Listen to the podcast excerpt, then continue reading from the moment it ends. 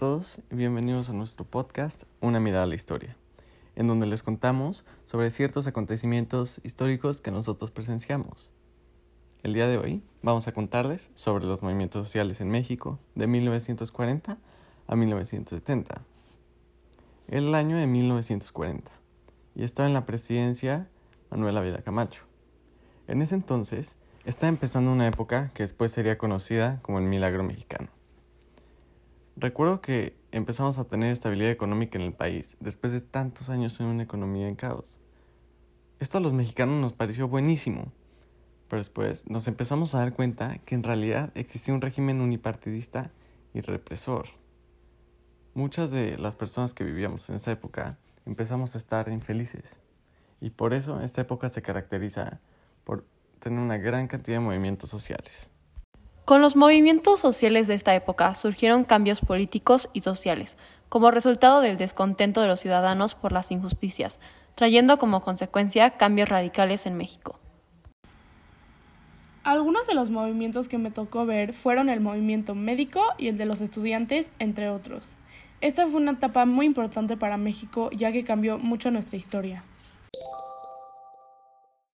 El gobierno de Manuel Ávila Camacho se caracterizó por implementar una política de unidad nacional. En ese entonces yo era muy pequeña y no recuerdo muy bien lo que había pasado en ese entonces, pero a finales de su gobierno el PRN se transformó en el Partido Revolucionario Institucional, el PRI, donde se buscaba resaltar la unidad y la relativa estabilidad política lograda. Más tarde, en 1942, surge el movimiento campesino en Morelos. Yo tampoco estaba tan informada aquí porque yo estaba viviendo en la ciudad, pero fue uno de los más representativos del ámbito rural. Los campesinos exigían un pago justo por su trabajo a los dueños ingenios azucareros. Después de que las autoridades no hicieron nada al respecto, ellos se movilizaron y fueron reprimidos violentamente. Más tarde, en 1943, se levantaron en armas y proclamaron el Plan de Cierro Prieto, en el que denunciaron a las persecuciones y exigieron salarios justos, defensa de los giratarios, mejora de sus derechos como campesinos y repartición de tierras. Pero lamentablemente el ejército controló el, el levantamiento. Cuando yo tenía 12 años, en 1944 se creó el Sindicato Nacional de Trabajadores de la Educación. Yo me acuerdo mucho de esto porque mi primo era maestro y en este momento esto creó descontento en los maestros, ya que las autoridades no se preocupaban por los derechos laborales de los trabajadores. Más tarde, en 1945, Jaramillo creó el partido Agario Obrero Morelense. Con la llegada de Miguel Alemán comienza la era de los presidentes civiles. Durante su gobierno surgen grupos y personas en contra del partido oficial.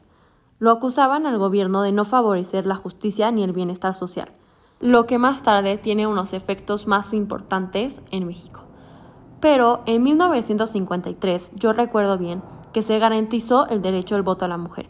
Y este fue un gran paso para México y yo como mujer y mis mamás y mis abuelas y mis tías logramos cumplir con esta meta que se llevaba con una injusticia enorme en México. Ese día recuerdo haberme sentido importante, libre y más valorada, que esto formó una gran parte para el futuro de México como es hoy en día. En 1958 se hace el movimiento revolucionario del magisterio. Este fue un movimiento social con una gran huelga. Yo vi cómo participaron maestros, obreros, profesionales y entre otros. Buscaban una representación independiente de los líderes sindicales que colaboraban con el gobierno. Los maestros habían entregado al ideario cardenista, pero nunca llegó la continuación del cardenismo. El gobierno de Adolfo López Mateos decidió congelar su salario el 19 de abril vi cómo el MRM organizó una huelga donde exigieron aumento salarial y castigo a las autoridades. A finales de 1958 surge el movimiento ferrocarrileño. Justamente este movimiento se relaciona mucho conmigo y mi familia, ya que mi papá era un trabajador. Y lo que pasó fue que el Sindicato de los Trabajadores Ferrocarrileños de la República Mexicana le pide a las autoridades en ese entonces un incremento de salario de 300 pesos lo cual yo creía que era obvio, porque todos tenían que mantener a su familia y con el poco salario que les daba no se podía. Entonces las autoridades les ofrecieron 200 pesos como respuesta, pero los trabajadores se niegan y exigen más salario, lo cual es una respuesta muy prudente, muy prudente y justa. Realizaron paros que más tarde fueron aumentando. Hubo muchas represiones y detenidos en el movimiento. Estas represiones también marcaron mucho la historia de México, ya que hubo mucha violencia y manejaron mal esta parte del gobierno.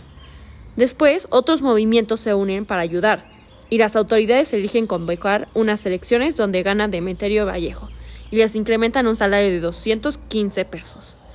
Pero las negociaciones se alargaron hasta el otro sexenio. Lo que pasó aquí fue una gran injusticia en México y en mi caso mi familia tuvo que sufrir muchas injusticias porque no podían mantener, mantener correctamente a la familia de mi papá por las injusticias del salario que había. En 1964 surgió otro movimiento, conocido como el movimiento médico. Yo no estuve completamente involucrado en este, pero tuve un amigo muy cercano que sí. Todo comenzó cuando unos residentes e internos de un hospital de Liste no recibieron su aguinaldo de tres meses de salario. Algunos médicos de la época no tenían condiciones de trabajo dignas, y esto fue con la gota que derramó el vaso. Yo no conocía personalmente a ninguno de los médicos que despidieron, pero mi amigo sí, y él, junto con varios colegas, se fueron a paro. Cuando estos médicos se fueron a paro, el gobierno respondió terriblemente, despidiendo a más de 200 residentes internos. Y pues al enterarse de esto, 40 hospitales más se unieron a la huelga y se creó una asociación de médicos llamada AMMRI. En los paros hubo muchísima violencia y un ejemplo de esto es cuando la policía tomó muy violentamente los hospitales 20 de noviembre, Rubén Leñero y Colonia y sustituyó al personal que estaba trabajando ahí con médicos militares. Esto demuestra lo difícil que era alzar la voz en esos momentos, porque el gobierno era increíblemente represor y ponías en riesgo tu trabajo o incluso tu vida. En 1968 a mí me tocó vivir lo que fue uno de los peores actos de represión y violencia por parte del gobierno, el movimiento estudiantil del 68.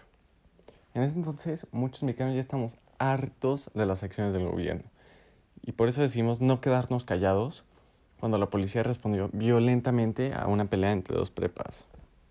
Esto ocurrió el 22 de julio del 68 y recuerdo que un amigo mío que había presenciado los hechos llamó a contarme. Como los estudiantes que fueron atacados eran de la UNAM, de prepas de la UNAM y del IPN, estas universidades organizaron una huelga. Y yo, como estaba muy involucrado en todos los movimientos sociales de esa época, decidí asistir. La policía fue muy violenta y no nos dejó expresarnos. Y me pareció muy irónico que en una protesta en contra de la violencia policial y la represión del gobierno, el gobierno decidía responder con más represión y más violencia. Al principio la gente no estaba muy enterada porque los medios eran callados sobre este tipo de cosas, pero poco a poco la gente se fue enterando. Después se formó el Comité Nacional de Huelga y fue este mismo comité que nos llamó el 2 de octubre de 1968 a una protesta pacífica en la Plaza de las Tres Culturas en Tlatelolco. Eran más o menos las 6 de la tarde y ya estaba terminando la huelga, cuando de pronto un helicóptero pasó y soltó unas bengalas sobre la plaza, y en ese instante se desató el caos. Porque unas personas con un guante blanco, que después fueron reconocidos como del batallón Olimpia, empezaron a disparar a la gente y en ese momento también entró el ejército. Y recuerdo yo el absoluto terror que sentí y logré salvar mi vida porque salí corriendo y tuve mucha suerte, porque muchas otras personas sí murieron. Esta matanza es una de las peores en la historia de México y además refleja la terrible situación que se está viviendo en México en este momento.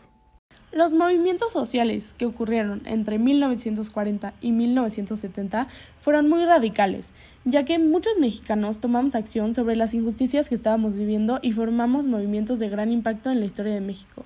Ahora tenemos un mejor país gracias a que en este movimiento nosotros decidimos luchar por lo correcto y no nos quedamos callados ante la justicia. Siempre van a haber situaciones complicadas en nuestro país, pero lo mejor que podemos hacer es luchar contra ellas.